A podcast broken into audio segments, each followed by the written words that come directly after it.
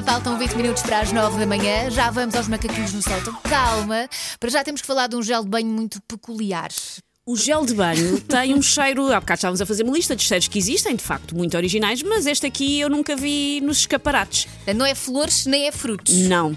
O gel de banho chama-se Missing Person. Só, só este nome. E porquê? Porque cheira a alguém que esteve na sua vida, mas já não está. Mas estamos a falar de, sei lá, um ex-namorado. É doentio. Acho que és tu que escolhes, Mas- porque assim, há, há uma lista de espera, já tem 200 mil pessoas na lista de espera, e é um laboratório onde eles recriam o cheiro de alguém de quem tu sentes saudades. Pode ser a tua avózinha, pode ser eh, um ex-namorado, pode ser eh, alguém que emigrou. Mas é, é o cheiro do perfume que a pessoa usava. É que para isso basta comprar o É um perfume. cheiro que tu associes. Sei lá, se a tua avó cheirava a fritos de Natal, que é um cheiro comum numa avó, Sim. se calhar o gel de banho cheira a fritos de Natal. E quem quer cheirar a fritos de Natal? Não sei, mas 200 mil pessoas aparentemente, Elsa, que é a lista de espera que já existe para o gel de banho Missing Person. Só se eu achar que isto é muito estranho.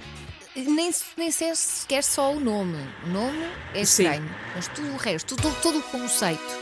Pá, eu também não faria, mas pelos vistos há pessoas que acham: olha, este- eh, para que cheirar a pêssego quando eu posso cheirar ao meu ex de quando andava no Mas quinto nós ano? não julgamos, pois não. Billy Ocean é 80.